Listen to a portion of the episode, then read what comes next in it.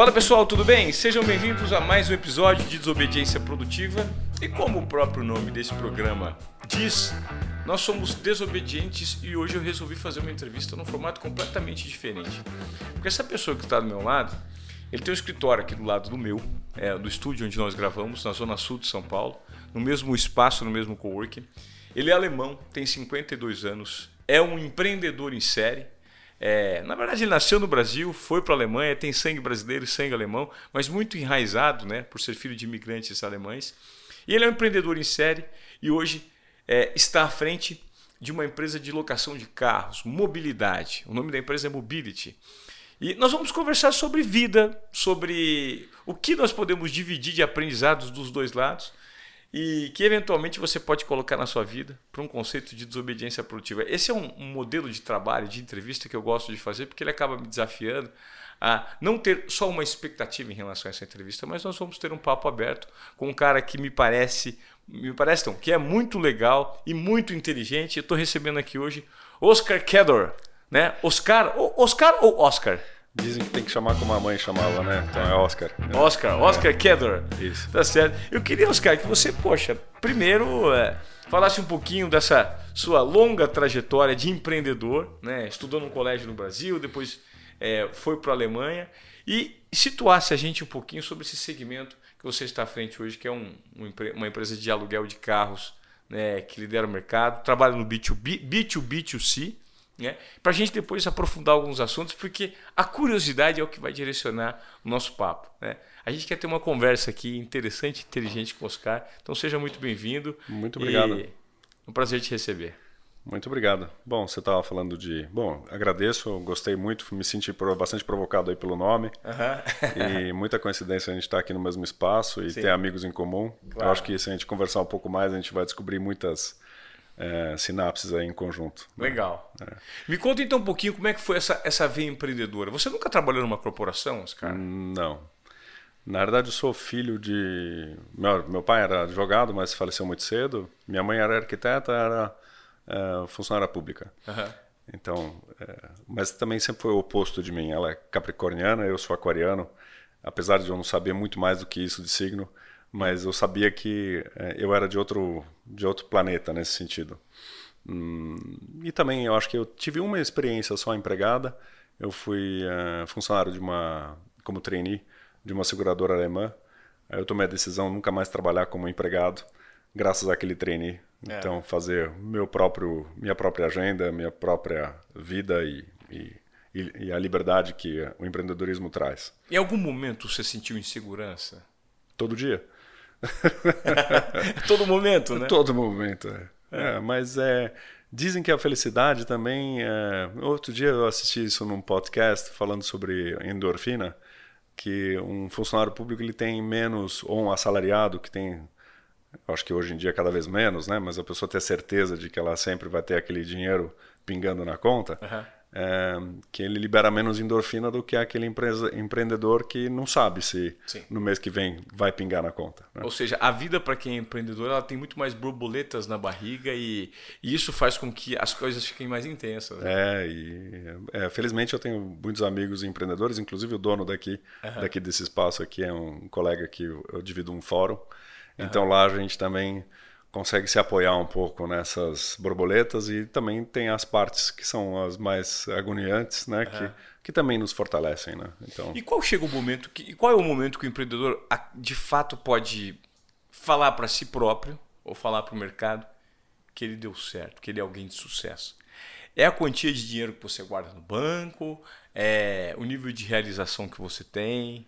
Como funciona isso para você? Olha, eu não sei, eu acho que é um cham... É, assim, em alemão tem uma palavra que chama Beruf ou Berufung, uh, que rufen é chamar. Então é bem, assim, a profissão, a profissão de uma pessoa é um chamado. Então acho que pouca gente para para pensar realmente nessa questão que a gente estava falando antes daqui de gravar, é, dessa questão do de você se conectar na sua intuição ou de você se conectar com você mesmo. E, e, isso leva ao tal do chamamento. Então, eu sempre senti que eu é, queria trabalhar com, com algumas.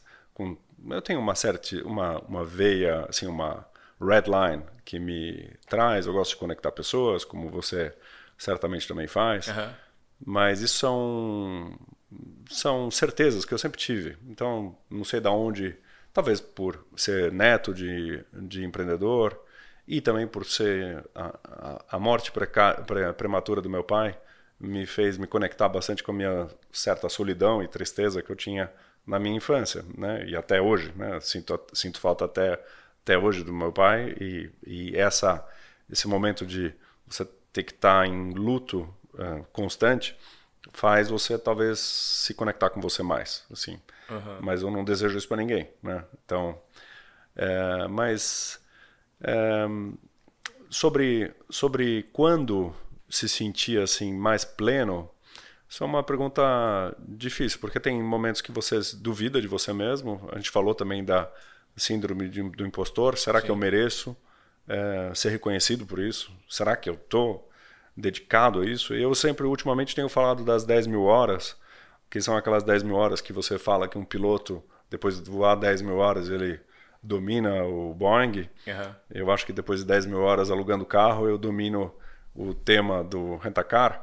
Uhum. E, mas isso não é garantia nenhuma para que os, as próximas 10, 10 mil horas sejam é, garantidas. Sim. Mas esse frio na barriga é o que movimenta também. É. Acho que essa é um, um grande driver. Né? E essa permanente sensação de incerteza. Incerteza, né? É. Eu acho que isso é o que motiva e faz com que a gente acorde todos os dias querendo todos os dias reconstruir novamente e se reafirmar para nós mesmos que nós temos somos valiosos e precisamos continuar naquela jornada. É uma reafirmação constante, né? É, isso é quase meditativo, sim, porque se você olha para uma uma, o mar é, revolto ou não, mas se você olha para o horizonte de uma paisagem do oceano, que é uma visão de impermanência, né? Você, uhum. você, nunca, você não consegue fixar um ponto Sim. fixo, né? E a nossa vida é assim, ó, o mundo, o futuro, apesar de você se, se cercar de uma série de, de uh, índices ou KPIs, você tenta projetar um pouco o futuro, mas o futuro é completamente incerto. Então, dali você tem que tirar algumas certezas, e aí talvez um pouco de experiência de vida traga, dê um pouquinho mais de tranquilidade para você falar, bom, vai dar certo. Tem alguma uma palavrinha que chama fé, independente de religião, que te faz é, navegar pela incerteza com um pouco mais de tranquilidade. Você me falou de uma história que eu acho que você vai gostar. Você vai gostar, Joaquim. O nosso estagiário que está aqui ele vai gostar. Uma vez, eu nunca peguei onda no mar. Nunca peguei onda. É, de surf, nunca surfei. Quer dizer, surfei uma vez e é essa experiência que eu vou dividir agora. Com o objetivo de fazer uma reportagem, eu convidei o Gabriel Medina para ir para o mar comigo, para a gente tentar entender como seria pegar uma onda. Né? Ali onde ele foi criado, em Maresias. E nós escolhemos um dia que o mar estava esquisito, estava um tempo meio fechado, estava meio e eu entrei no mar com ele. Eu com a minha prancha, ele com a prancha dele. E quando eu entrei no mar, eu falei assim, cara, eu não vou conseguir pegar uma onda aqui, né? Eu nunca peguei. Uhum. E esse é o meu desafio. Fazer uma reportagem em que uma pessoa comum que nunca pegou uma onda é orientado por você para ver se eu consigo entender qual é o nível de dificuldade de pegar essa onda. Ele falou, fica tranquilo, nós vamos pegar uma onda. Só que a gente precisa se posicionar bem aqui, vem aqui comigo. E eu fui para um lugar com ele. E aí vinha aquela marola do mar, vinha, e ele olhava, ele olhava, eu falava, é agora? Ele falou, não, calma ainda não. Vem mais para cá. E eu falei, mas o que você está me apontando? Ele falou, não, fica tranquilo, nós vamos pegar uma onda aqui. Ele falou, agora. Eu falei, mas agora o quê? Ele falou assim, aquela onda que vem vindo ali, você vai pegar. Eu falei, que onda? Eu não tô vendo. Uhum. E ele falava, não, calma aí, calma aí, ainda não. Vem mais para cá agora, aqui atrás de mim, vai, vai, vai, entra, se prepara aqui. Tenta, deita na prancha, dá uma remadinha, que onda, que prancha, onde, para que lado? Aí ele aqui, vai, vai, vai aqui, vai, vai vir agora, agora. E aí ele pegou e me colocou numa onda. E aí depois eu perguntei, falei, como é que você conseguiu entender esse mapeamento? Ele falou, foi o tempo que eu passei aqui, que às vezes é algo que eu sequer sei que eu sei, mas que a minha intuição aponta para mim, né? É um negócio meio que eu, eu me conecto de fato com o mar. Então eu acho que a nossa experiência em algum tipo de segmento, atividade, às vezes ele passa a ser tão automático, né? Pela vivência que você tem naquilo que às vezes até meio que intuitivamente as coisas vão te direcionando e tudo dá certo no final para um orquestramento de vários pontos que a gente não entende muito bem, mas que dá certo, né? É, bela experiência. É. Você escolheu um mestre. Foi um mestre bom. Ótimo, é. é. é. Você é muito intuitivo, é, Oscar?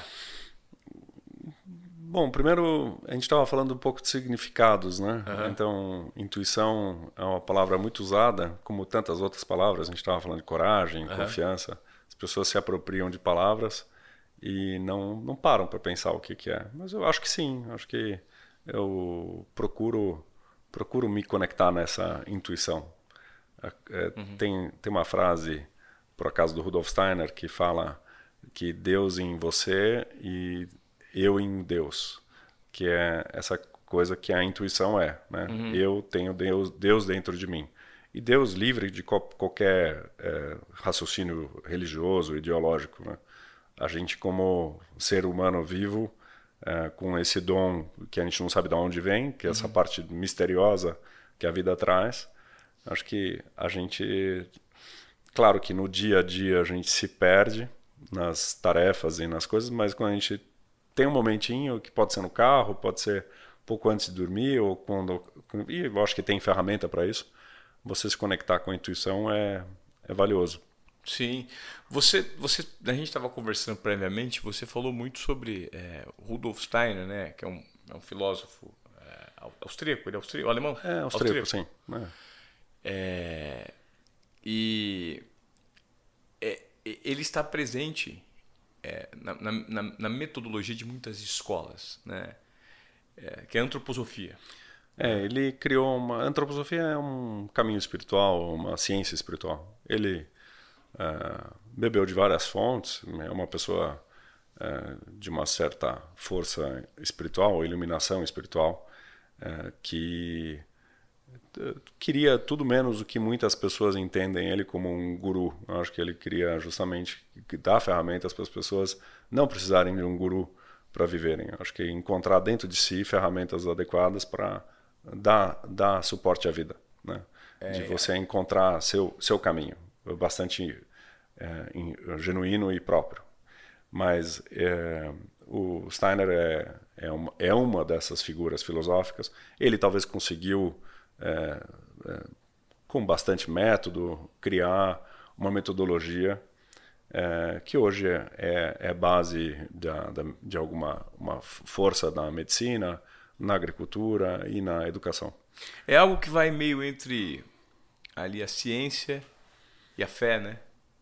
É, um meio termo, né? É, são respostas que eventualmente não são respondidas vai, pela fé nem pela ciência. Vai entre o coração e a cabeça, né? Uhum. Eu acho que essa é, é, questão trazida mais da também tem muita afinidade com o budismo e tem muita afinidade entre trazer conhecimentos do, do Oriente para o Ocidente mais racional.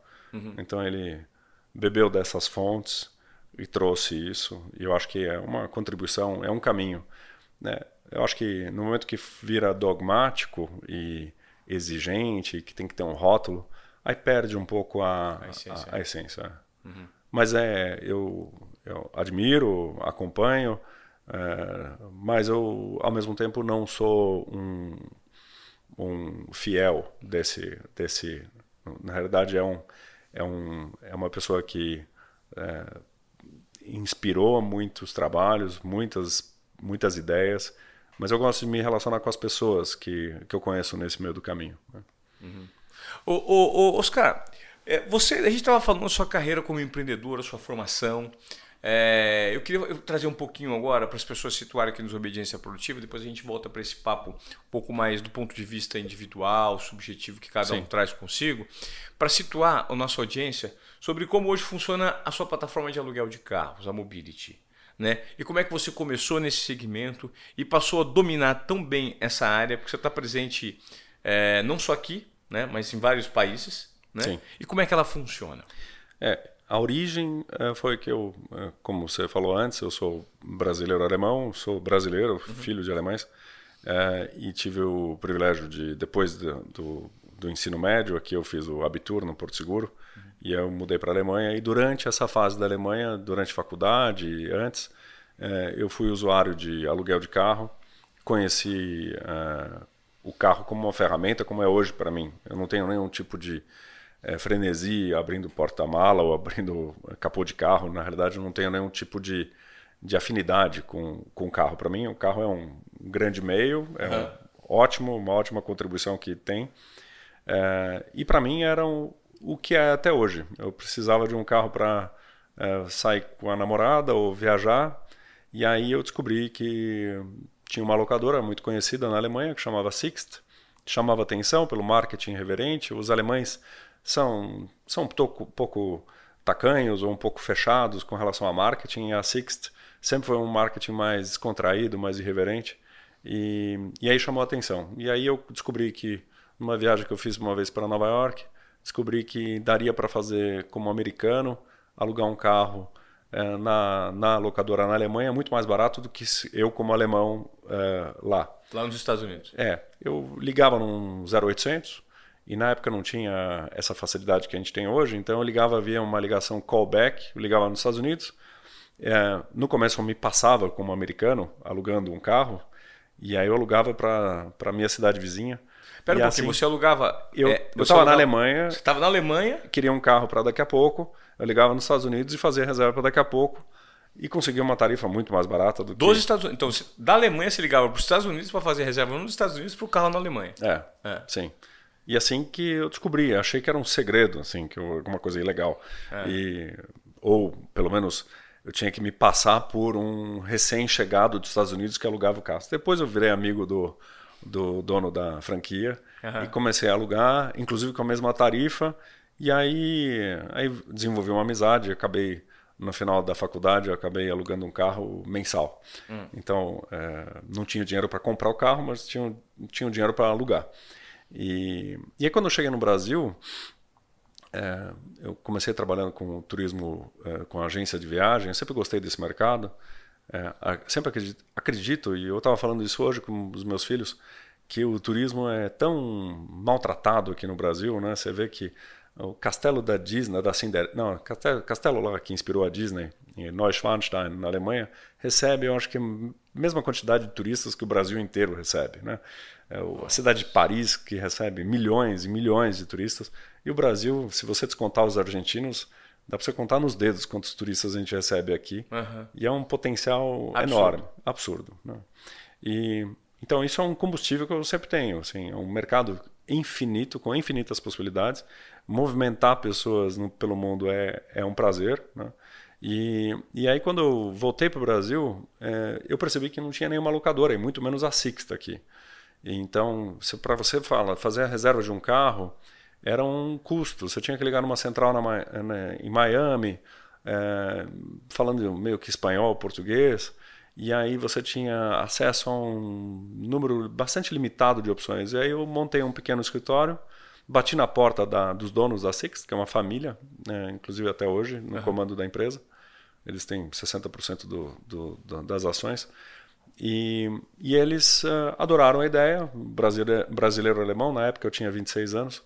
E aí eu tive o contrato para o Brasil, eles me ofereceram até o contrato para a América do Sul, mas nesse meio tempo eu já tinha montado a Mobility. Então, é, a Mobility, na realidade, tinha nasceu a partir da necessidade de atender o mercado brasileiro, uhum. porque a SIC só era Alemanha, França, Suíça, e o brasileiro vai para Miami, vai para Estados Unidos. Isso é 50 e poucos por cento do nosso faturamento é Estados Unidos. Uhum. E assim nasceu é, de atendendo agências de viagem, a gente até hoje segue o mesmo valor. A única questão é que eu, é, há 23 anos eu criei essa plataforma que nasceu como se fosse digital.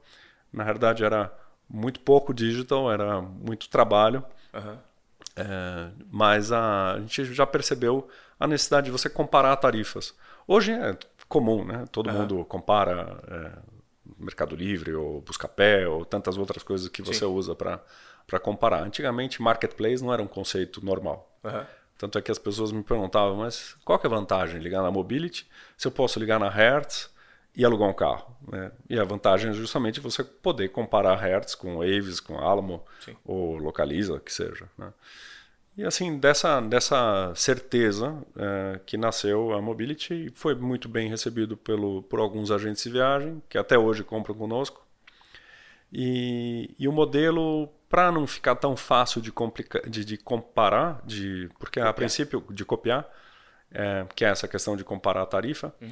é, aí eu já agreguei algumas locadoras boutique, a gente atende o mercado de alta renda também, que são... Uhum um mercado importante aqui no Brasil. A gente atende, trabalha com locadoras menores que garantem suporte. E isso já representa mais ou menos 20% da nossa receita hoje. E você não tem nenhum ativo, né? Os carros, zero, né? Zero, zero desde sempre. Né? E meu ativo são, na verdade, um conhecimento dos funcionários. É, a gente tem uma equipe bastante antiga. Eu tenho uma pessoa aqui na, na empresa que trabalha desde os 17 anos na minha empresa. Ela tem uhum. hoje 40 anos. Então ela entrou logo depois da empresa ter nascido. E esse é talvez o grande alicerce, ter investido em pessoas, pessoas que são experts, conhecem, e, a gente nunca olha para a operação, é, a gente olha para o oceano, pelas possibilidades que tem. E a sensação que a gente tem é que é, o mercado brasileiro vai ainda crescer muito, então a gente tem um potencial de escalabilidade enorme.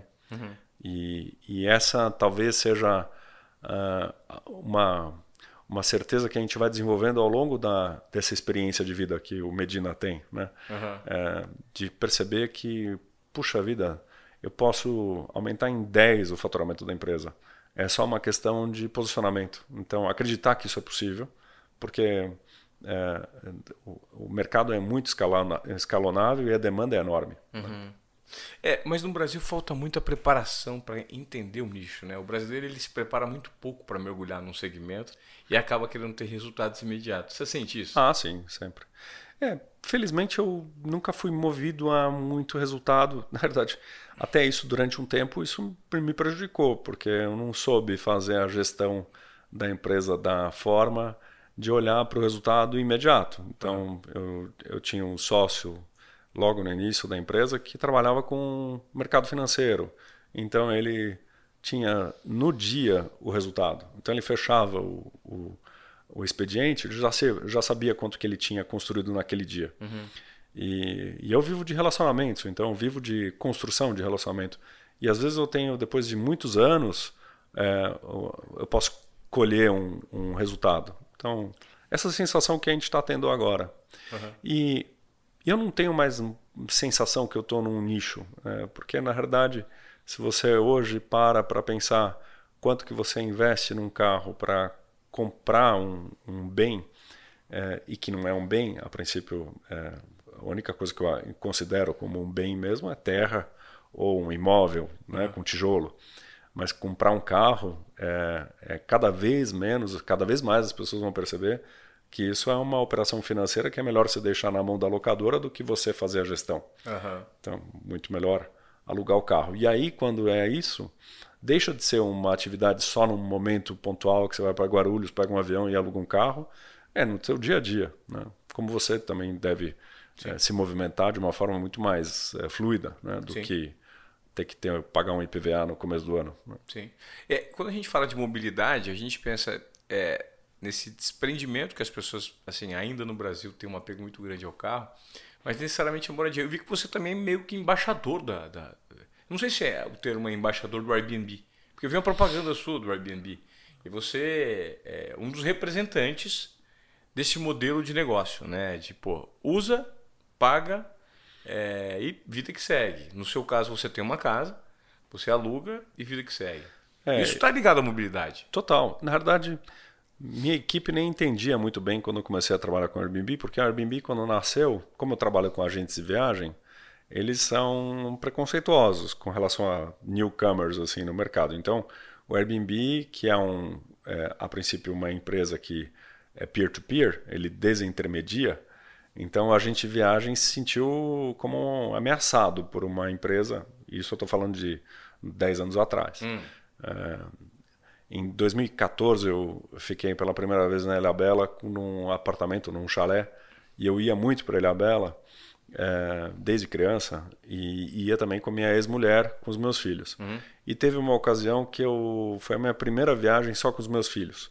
E eu não queria ir para o mesmo hotel, ficar no mesmo quarto onde eu ficava com minha ex-mulher e com os meus filhos. Eu queria ter uma experiência diferente. Uhum. E aí eu falei, bom, deixa eu testar esse negócio chamado Airbnb e dei sorte de pegar uma superhost que me acolheu muito, uhum. ela esclareceu todas as dúvidas, coisa que hoje em dia eu faço com todo mundo que, que me procura. Uhum.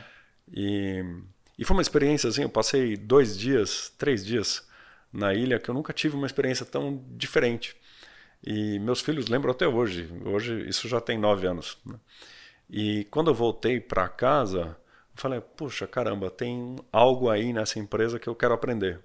E aí eu brincava que eu queria fazer um MBA em Airbnb. Ah. E aí eu, naquela altura eu tinha uma casinha de caseiros que eu renovei, pintei inclusive com os meus filhos. Eu, eu sempre fui muito consumidor da mantiqueira da, dos artesãos, dos artistas. Tem pessoas interessantes que vão que vão se assentando ali. Uhum. E aí eu comprei uma cadeira de um de um cara que chama Morito Ebini, que é um artesão de madeira, ele faz umas cadeiras incríveis, sensacionais, é, que ele não vende para quem ele não conhece, ele só vende para quem ele, ele vê. Conhece. E aí eu comprei duas cadeiras com ele, aí tem um outro que chama, que chama Eduardo Miguel, é, que é um figura. Uma... E aí eu fui decorando a minha casa e coloquei essa casinha, bem. chama Casa da Onça, coloquei ela na, no Airbnb. E em três meses eu virei super host super orgulhoso de estar de, de, de tá aprendendo a lidar com essa ferramenta. E aí me convidaram para. Me convidaram, não. Falaram que tinha a oportunidade de ir para Paris para um encontro de superhosts. E lá tinha 5.500 uh, superhosts de 100, 100 países do mundo. Então era quase como uma ONU uh, de todo mundo e não tinha ninguém com hierarquia. Todo mundo era superhost. Uhum. E eu que estou muito acostumado a ir em feira onde todo mundo desfila com seus cartões de visita. Hoje em dia não tem mais cartão de visita, mas uhum. o pessoal muito com os seus egos e falando, ah, eu sou da empresa tal e uhum. a gente movimenta tantos bilhões. No Airbnb não tinha isso. Então foi uma desconstrução e uma surpresa boa. E aí eu um, até hoje aprendo bastante. Hoje eu sou uh, community manager, então sou um líder de, de, de, uma comunidade que se chama Mantiqueira Paulista. Uhum. Lá tem, sei lá, cerca de 3, 4 mil anfitriões. Que legal. E... Muitos em Campos do Jordão. Campos, Santo Antônio, São Bento, uhum. toda essa região. E é muito complementar, porque hoje a experiência que um anfitrião pode oferecer é... eu tenho hoje cinco chalés e uma casa. Que estão, uhum. A minha casa que eu construí para morar, uhum. que virou uma casa que também está na, na plataforma. E quando eu preciso da casa, eu, alugo, eu bloqueio para mim mesmo. Sim. E, mas a forma como a gente se comunica com o cliente, é, eu a, acredito que eu consigo levar cada vez mais para dentro da minha plataforma. Então essa questão de sharing, sharing economy, e eu acho que o Rentacar tem muito disso e tem muito potencial. Uhum. O brasileiro ainda é muito apegado a, ao carro. Eu acho que, a menos que seja uma Porsche cor-de-rosa, que não tenha valor de mercado, é, sei lá, deve ter, Acho que parece até que a Barbie alugou uma, uma Porsche. é, mas fora isso, é, é, um, é, um, é, uma, é uma commodity que você, é, você não precisa colocar 200 mil reais na mesa ou, ou 500 mil reais e, e ver o dinheiro, ao invés de ver o dinheiro trabalhando ou você empreendendo com esse dinheiro. Sim. Você pode simplesmente é, tra tratar isso como um custo, como eu tenho, enfim, eu acho que isso é uma tendência é, mundial. Né? Você ir para cada vez mais assinar e compartilhar o uso. Né? Sim.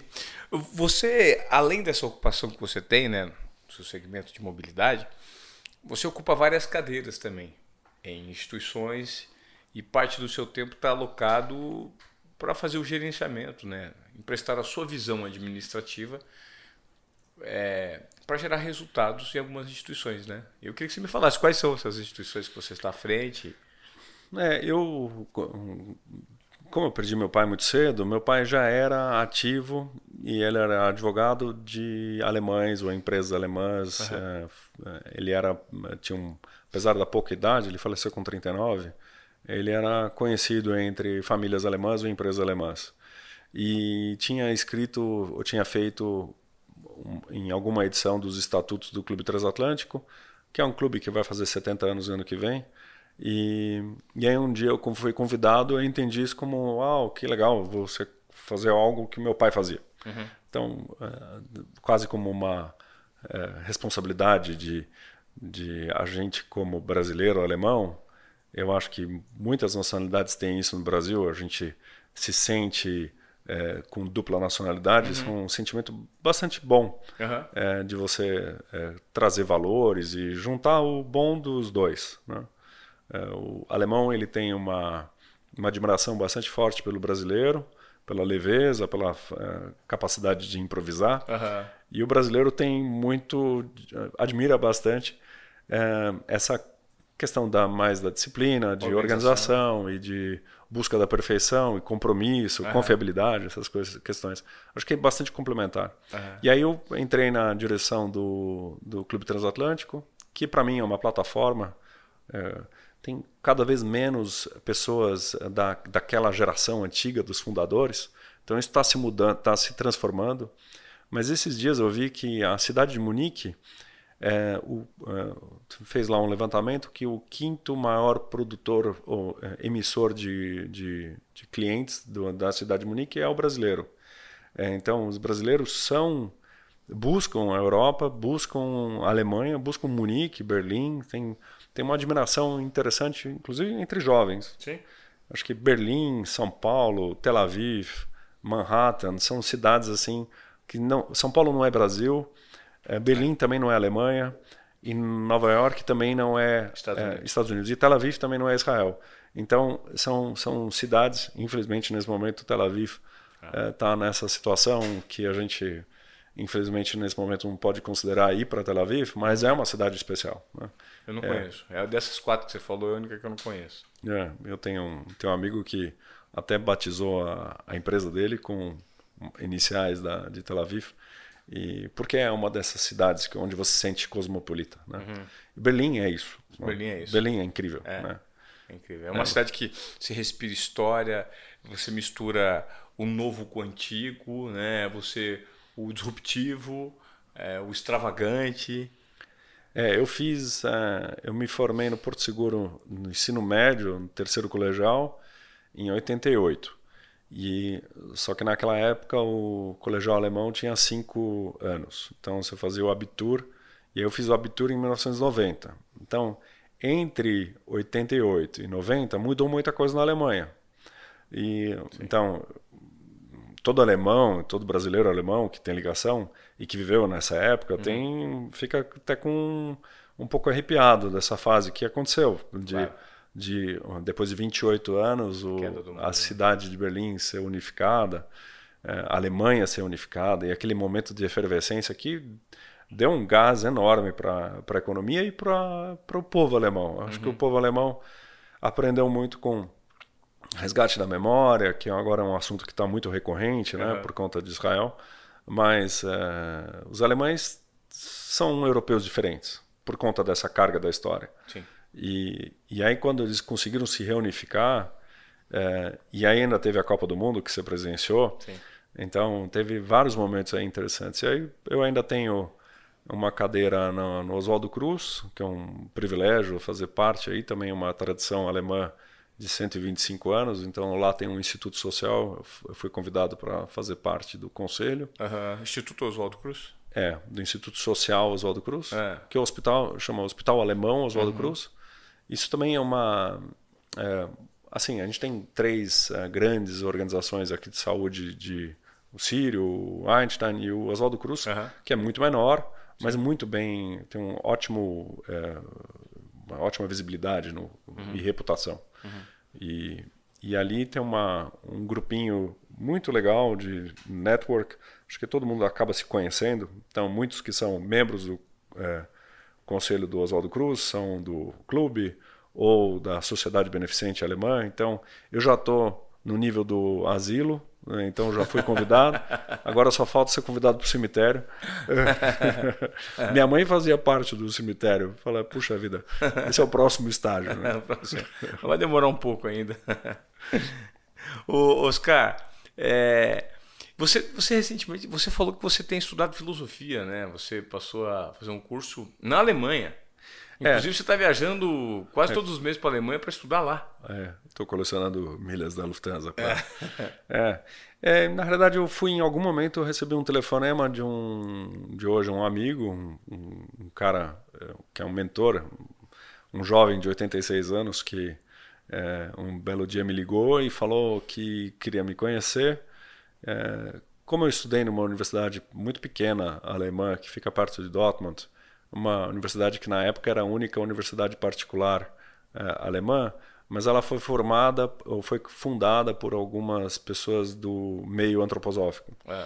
É, mas não era uma universidade, não é uma universidade antroposófica, é uma universidade livre, particular, é, só que não é de, com, não, não tem fins lucrativos. Ela uhum. tem como é, motivação é, apontar novas formas de ensino acadêmico na Alemanha. Uhum. E principalmente na parte de medicina e, e empreendedorismo, onde ah, hoje já mudou muita coisa, mas há 30, 40 anos atrás, os alemães eram bastante, como eles são muito disciplinados e muito avessos a risco, uhum. eram, né? Então, cada vez mais jovens, tem muita quantidade enorme de startups que estão surgindo na Alemanha, uhum. é, principalmente em Berlim. Mas aí eu tive, tive esse relacionamento que nasceu e aí eu fui convidado para fazer parte de uma fundação que é dona da Metal Leve aqui no Brasil, é a Fundação Mahler, é, que é uma entidade interessante porque eles são donos da indústria Mahler. É, os fundadores criaram, na mesma semana que a Bosch nasceu, com a Fundação Bosch, nasceu a Fundação Mahler, e a única único filhote da fundação, única filial da fundação fora da Alemanha é em São Paulo. E aí fui, fui convidado para fazer parte do conselho. E os antroposóficos têm essa questão dos setênios e do tempo. Você tem uma relação com o tempo diferente. Uhum. É, de você sedimentar e, e, respirar um pouco mais nas entidades. E aí eu fui convidado para a presidência agora, recentemente, uns 3, 4 anos. E em algum momento eu recebi um pedido, falo, olha, era import seria importante se você fizesse parte de um grupo de estudos que estuda filosofia de trás para frente. Então, na verdade, são três anos, é, em dois mil anos em três anos. Então, na verdade, a proposta é, ao longo de três anos, você vai voltando, através da leitura de alguns textos de filósofos e pensadores, Sim. mas não tem um, um, uma pretensão de ser um, um estudo, uma faculdade de filosofia. Tá. É uma, mas passa pela filosofia e acaba sendo super interessante. Eu saio daqui quarta-feira, chego quinta na Alemanha, faço alguma coisa lá. Geralmente vou para Berlim. E aí sexta, sábado, domingo eu fico em Stuttgart, faço esse curso e volto domingo ou segunda-feira para cá. Legal. Então acaba sendo bons momentos, assim, quando eu decolo de São Paulo e quando eu estou voltando. Você então, desconecta, né? É, sim. E, e, esse, e, esse, e, esse, estudo você passa por, por, todas as correntes filosóficas? Sim, a gente tá, a gente leu Nietzsche, leu Goethe, leu Schiller, mas leu também o Günther Anders, que foi casado com a Hannah Arendt. E, agora vai para. A gente acabou de sair do século XIX é, e agora vai voltando, vai para a Idade Média. Agora, esse ano que Sim. começa daqui a três semanas. vou dia 28 né, de novembro. Aí eu vou, vou. Aí tem que se preparar um pouco. Um grupo de estudo tem sete pessoas, muito bacana, com e mistura leitura, é, música e contemplação de arte. De, que legal. Tem, então, se você está lendo Nietzsche, aí você é convidado a ver Cézanne. E aí a gente fica vendo durante 15 minutos quase uma experiência meditativa você ficar vendo a tela do Cezanne por 15 minutos e tentar sentir o que, que ele sentia. Que ele escreveu lá de ele por acaso em 20 e tantos anos, ele pintou sempre a mesma paisagem, acho que 128 telas, Nossa. sempre da mesma percepção. Só que se você olhar o primeiro quadro até o último quadro, eles mudaram completamente, mas é a mesma paisagem. Então é como passava a percepção, a, a reflexão dele. Né? Então, e aí você faz o paralelo com Nietzsche, o que, que ele sentia, o que, que ele sentia entre essa questão de que o Nietzsche fez a provocação de que Deus morreu, Sim. né? e de falar, bom, e esse é talvez hoje o problema que a gente perdeu Deus. Então, e não no sentido religioso, Sim. mas no sentido de só acreditar no ChatGPT, só acreditar na, na tecnologia. E aí a gente se vê meio solitário no mundo, né? Com pouca intuição, com pouca pouca conexão. É, a gente racionalizou demais, né? A gente está num mundo extremamente racional e pouco sensitivo, né?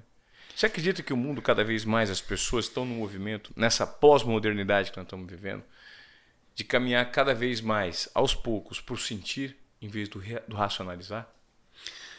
Difícil polarizar e difícil generalizar, né? Porque a gente vive num. Você tem pessoas que vivendo em tantas épocas diferentes, né? uhum. né? Essa, essa, simultaneidade que a gente tem hoje, de você acessar qualquer pessoa pela rede social, uhum. você tem uma falsa impressão que está todo mundo no mesmo tempo. Mas tem gente que está hoje preocupada com o jogo do Corinthians e tem gente que está preocupada em outras coisas. Então, Sim então, tem momento, tem gente que vive e tem pessoas e é interessante como eu mesmo percebo como é, são as prioridades humanas. E isso você está falando no mesmo bairro, na mesma cidade, no mesmo país.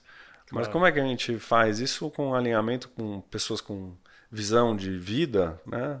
Tem, tem gente que acredita que essa vida é, é só um avatar, é só uma second life, que eles estão se preparando para uma outra vida. É difícil para a gente compreender. Uhum. Mas tem pessoas que vivem na Idade Média, hoje.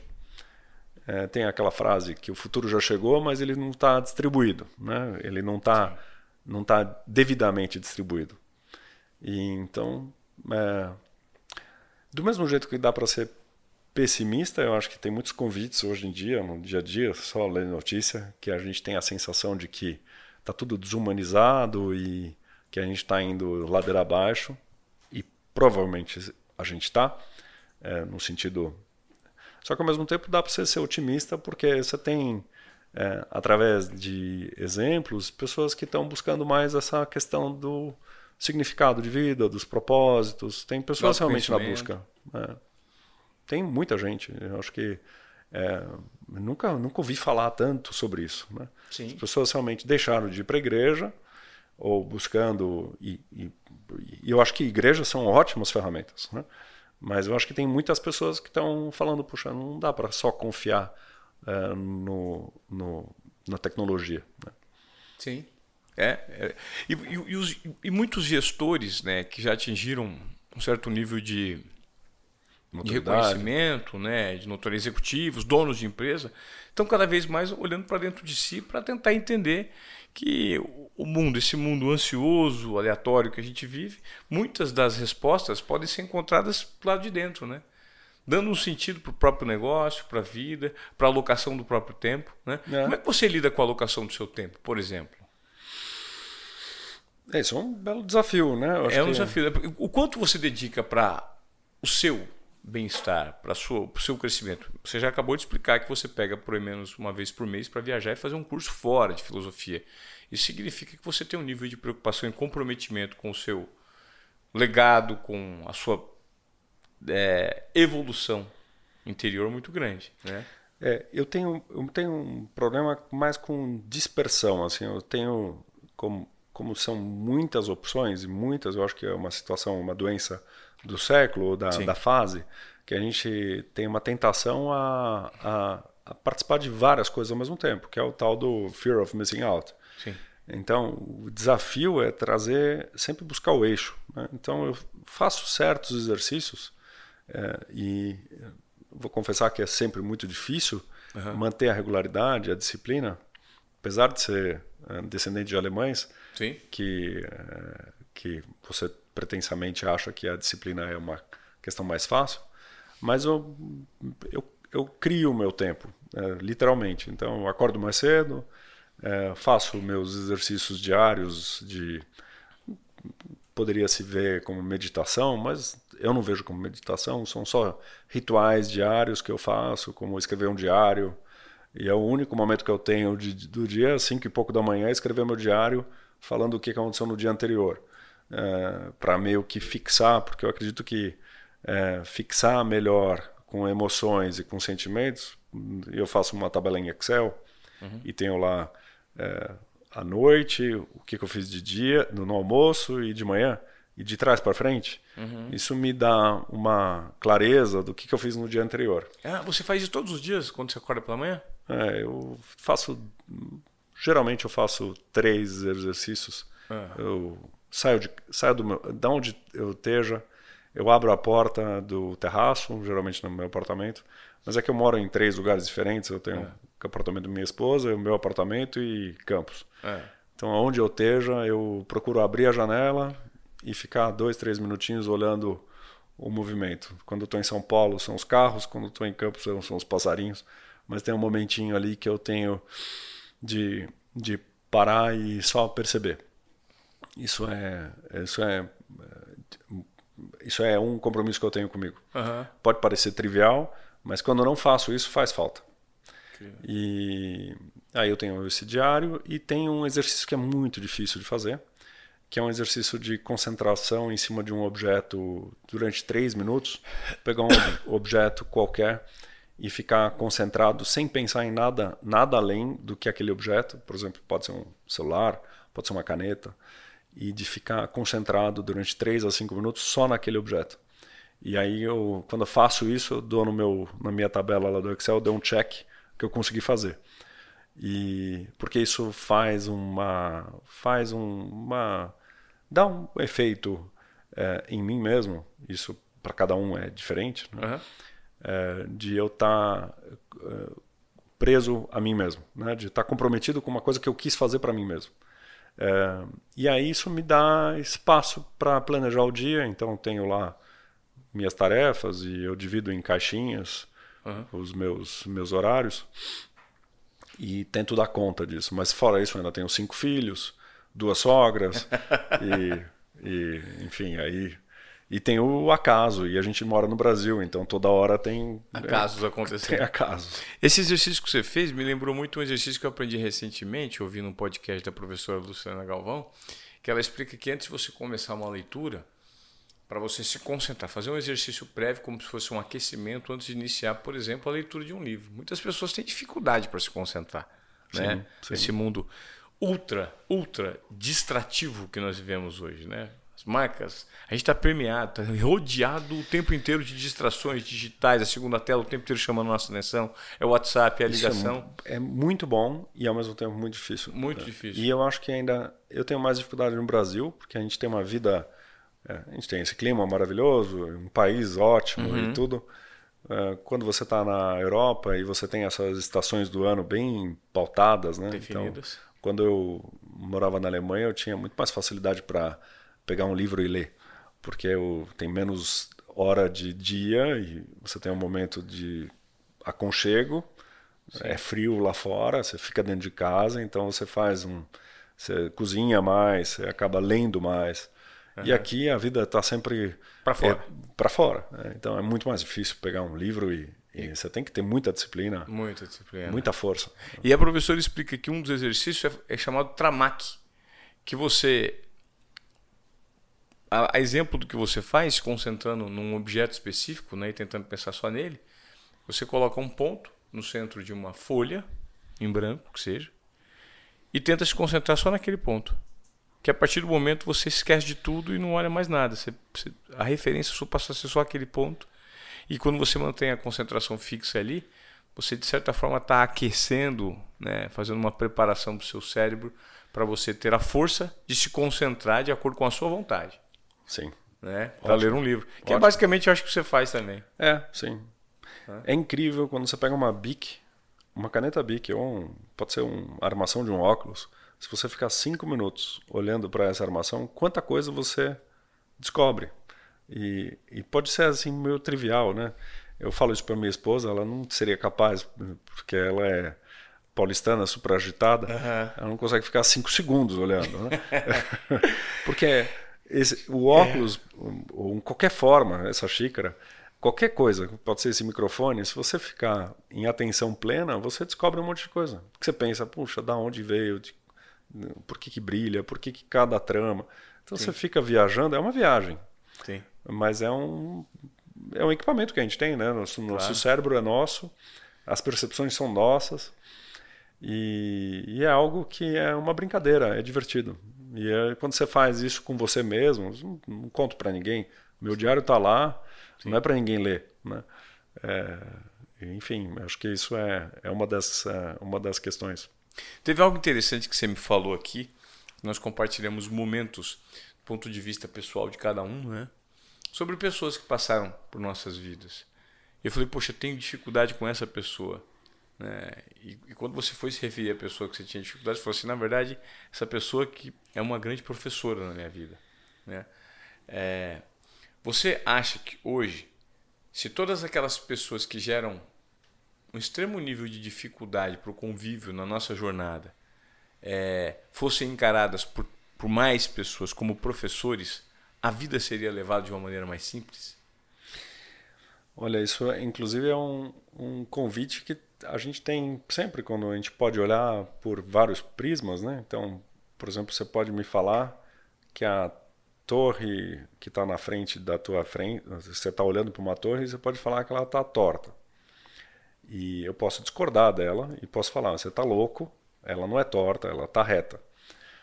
Só que se você começa a entrar numa brincadeira, que é um outro exercício de perguntar mais sobre a tua percepção, ao invés de você discutir, falar você está errado, né? Porque uhum. a princípio é meio clichê, né? Mas é, não tem certo e errado. Sim. E, e também se você tenta fazer perguntinhas para cavar, por mais que a pessoa você tenha dificuldade de relacionamento, às vezes você tenha e é muito difícil você Acho que nem o Dalai Lama consegue fazer isso, né? De ele se desprender de sentimentos de raiva ou de tristeza. Mas se você investiga um pouco mais a motivação que aquela pessoa está fazendo aquilo, uhum. é, e enfim, tem que tem que tirar sempre o, o tal do ego da frente, o que é muito difícil. Muito difícil. Por isso que é um professor, né? É. Porque se fosse fácil, é, não estaria lá na tua frente sempre te incomodando, né? É, mas é, eu acho que é, isso é um dos segredos da vida, de você tentar, depois de um tempo, é, passar por isso. Né? Sim.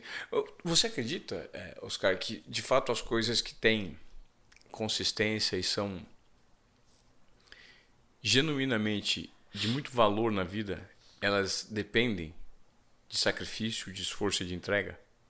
Acho que sem, sem dúvida. Acho que é, e, e o, essa é uma questão que, eh, quando você tem filhos, você tem filhos pequenos ainda, Sim. que, que tem, tem pequenos filhos, tem pequenos problemas, com filhos grandes os problemas podem ficar maiores. né? é, mas é, a gente tem que explicar em algum momento que, ou a gente tem que mostrar isso, que o esforço é necessário. Né? E não tem problema acordar cedo, não tem problema de você se dedicar e lidar com dificuldades, ser transparente com dificuldades que você tem, porque ao longo da vida o, esforço é compensado, né? Então, sem esforço, eu acho que não tem, você não consegue é, outro exemplo clichê, né? Se você não consegue lapidar um diamante sem ter que dar umas pancadas ou tem que bater, né? Uhum. Você tem que é, tem que ter atrito. Sim. E sem atrito, você não consegue criar Sim. nada. Né? Mas isso é tudo racional. Né? O sentimento que é mais difícil. Você. É, é, isso. Lidar com sentimentos e, ao mesmo tempo, trazer a razão para alguns momentos, não deixar que o sentimento tome conta. Né? É. Não é fácil, é complexo, Não é fácil, né? não é fácil, não é fácil. é complexo. Pô, Oscar, eu, eu, gostaria de agradecer. Eu acho que essa conversa hoje aqui, como, quando eu te convidei, ela foi extremamente despretensiosa, sabe? É pra gente bater um papo mesmo, para conversar. Eu acho que desses, dessas conversas espontâneas, né, de debates soltos e livres, é, normalmente eu recebo bons feedbacks quando eu gravo podcasts nesse formato. Porque é é tá conectado com o momento presente, né? Aquilo que a gente falou. Uhum. E muitas pessoas, às vezes, não se forçam, é, não tem essa disciplina para fazer mesmo um esforço para estar tá conectado com esse momento presente, com o que faz sentido, é, entender como isso reverbera na nossa vida e aprender lições que estão conectadas no agora. Né? Não estou pensando no daqui a pouco, não estou pensando no passado, estou pensando é, no agora. Exato, né? É, e não tem, e não tem uh, poder aquisitivo por trás. Na realidade, são relações humanas, né? Sim. E eu tenho o privilégio de fazer parte de um grupo que chama IO, que é uma dissidência do IPO, E O IPO é bastante conhecido, que é, chama Young Presidents Organization. E eu faço parte do EO, que é Entrepreneur Organization. É uma, é, o Michael Dell criou o, o EO há 30 e tantos anos. E hoje tem 180 é, cidades do mundo. Tem, aqui em São Paulo tem 60 e tantos. Legal. No Brasil são 200 e tantos. São todos empreendedores uhum. e todos se abrem a agenda uma vez por mês para ficarem cinco horas em um exercício de fórum. E eu tenho um fórum com seis membros que eu frequento há sete anos. E é quase como uma confraria, uma maçonaria moderna. Então, uhum. onde você entra numa sociedade, num ambiente fechado, confidencial, onde a gente se abre uhum. e se coloca vulnerável. Né? E independente do poder aquisitivo, de quantos quantos zeros você tem na conta, ou, ou que todos têm pai, mãe, irmão, sócio, eh, esposa é, e, e, dificuldades e, e é, esses dilemas. E isso faz bem, faz muito bem compartilhar. Legal. É isso, eu acho que é por meio desse compartilhamento, dessa abertura que a gente tem, né? De dividir as nossas verdades que a gente gera bem para a gente mesmo e, de certa forma, uma provocação para as pessoas, né? Legal. É o que a Bom. gente tenta fazer aqui no Obediência Produtiva. Cara, gostaria muito de agradecer esse papo. Obrigado, agradeço também ao é. Lipe que me trouxe para cá, ou na verdade o acaso que a gente se encontrou aqui na, Foi. na recepção, muito bom. Foi o acaso, nos encontramos na recepção. E por que não gravar um episódio de podcast com alguém é. que você acabou de conhecer e, e, direcionando as perguntas de acordo com o momento presente? É, legal. E a gente vai. Eu te convido, te convido para fazer parte do meu embrião é. Da gente tá fazendo um podcast dentro do carro, que chama Mobcast. Legal, já, tô, aí, já topei. Legal. Vamos fazer. Vamos fazer no BMW então. Vamos fazer no BMW. Grupo Euromotors agradece. Legal. obrigado, Muito Oscar. Muito obrigado. Valeu pelo seu, pelo seu tempo. E se você gostou esse formato nosso aqui do Desobediência Produtiva de ter uma conversa solta sobre vários assuntos para gerar uma provocação, uma disrupção e de repente uma atitude diferente na sua jornada de vida com alguns dos temas que nós trouxemos aqui, por gentileza, compartilhe esse episódio que para a gente é muito importante levar esse comportamento, levar essas provocações para mais e mais pessoas de uma maneira verdadeira, orgânica, de acordo com a sua indicação. Tá bom? Obrigado por ter vindo com a gente até aqui. Até a próxima. Foi um prazer. Muito bom. Muito bom, obrigado. Valeu, obrigado. Oscar. Valeu.